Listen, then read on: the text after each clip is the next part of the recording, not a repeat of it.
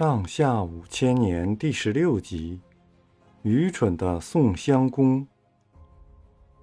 宋襄公见齐国发生内乱，就通知各国诸侯，请他们共同护送公子昭去齐国接替君位。但是宋襄公的号召力不大，多数诸侯把宋国的通知搁在一边，只有三个小国带了点人马前来。宋襄公率领四国的兵马打到齐国去。这时，齐国一批大臣瞧见四国的人马打来，就投降了宋国，迎接公子昭继位。这就是齐孝公。齐国本来是诸侯的盟主国，如今齐孝公靠宋国帮助得了君位，宋国的地位就自然提高了。宋襄公雄心勃勃，想继承齐桓公的霸主事业。这次他约会诸侯，只有三个小国听从他的命令。几个中原大国没理他。宋襄公想借重大国去压服小国，就决定去联络楚国。他认为，要是楚国能跟他合作的话，那么在楚国势力底下的那些国家，自然也都归附他了。他把这个主张告诉了大臣们。有个大臣叫公子木仪，不赞成这么办。他认为宋国是个小国。要想当盟主，不会有什么好处。宋襄公哪里肯听他的话？他邀请楚成王和齐孝公先在宋国开个会，商议会合诸侯订立盟约的事。楚成王、宋孝公都同意，决定那年七月，约各国诸侯在宋国一个叫虞的地方开大会。到了七月，宋襄公驾着车马去开大会。公子木仪说。万一楚军不怀好意，可怎么办？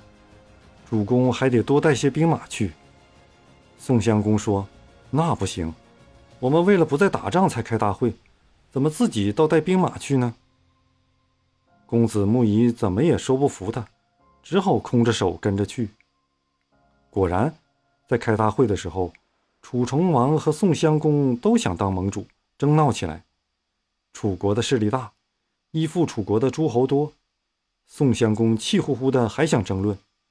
只见楚国的一班随从官员立即脱了外衣，露出一身身亮堂堂的铠甲，一窝蜂的把宋襄公逮了去。后来经过鲁国和齐国的调解，让楚成王做了盟主，才把宋襄公放了回去。宋襄公回去以后，怎么也不服气，特别是邻近的郑国国君，也跟着楚成王一起反对宋襄公。侮辱了他。宋襄公为了要出这口气，决定先征伐郑国。公元前六百三十八年，宋襄公出兵攻打郑国，郑国当然向楚国求救。楚成王可厉害，他不去救郑国，反倒派大将带领大队人马直接去打宋国。宋襄公没提防这一招，连忙赶回来。宋军在洪水的南岸驻扎下来，两军隔岸对阵以后，楚军开始渡过洪水进攻宋军。公子木仪瞧见楚人忙着过河，就对宋襄公说：“楚国仗着他们人多兵强，白天渡河，不把咱们放在眼里。咱们趁他们还没渡完的时候，迎头打过去，一定能打个胜仗。”宋襄公说：“不行，咱们是讲仁义的国家。”敌人渡河还没有结束，咱们就打过去，还算得什么仁义呢？说着说着，全部楚军已经渡河上岸，正在乱哄哄地排队摆阵势。公子木仪心里更是着急，又对宋襄公说：“这会儿可不能再等了，趁他们还没摆好阵势，咱们赶快打过去，还能抵挡一阵。要是再不动手，就来不及了。”宋襄公责备他说：“你太不讲仁义了。”人家队伍都没有排好，怎么可以打呢？不多功夫，楚国的兵马已经摆好阵势，一阵战鼓响，楚军像大水冲堤坝那样哗啦啦的直冲过来。宋国军队哪儿挡得住，纷纷败下阵来。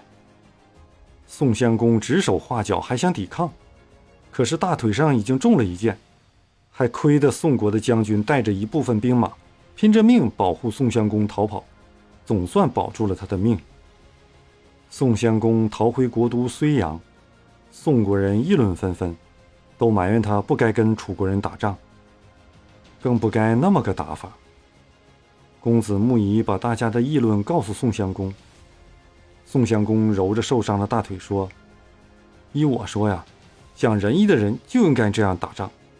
比如说，见到已经受了伤的人，就别再去伤害他；对着头发花白的人，就不能捉他当俘虏。”公子木仪真的耐不住了，他气愤地说：“打仗就是为了打胜敌人，如果怕伤害敌人，那还不如不打。如果碰到头发花白的人就不抓，那就干脆让人家抓走。”宋襄公受了重伤，过了几年，终于死了。临死时，他嘱咐太子说：“楚国是我们的仇人，要报这个仇。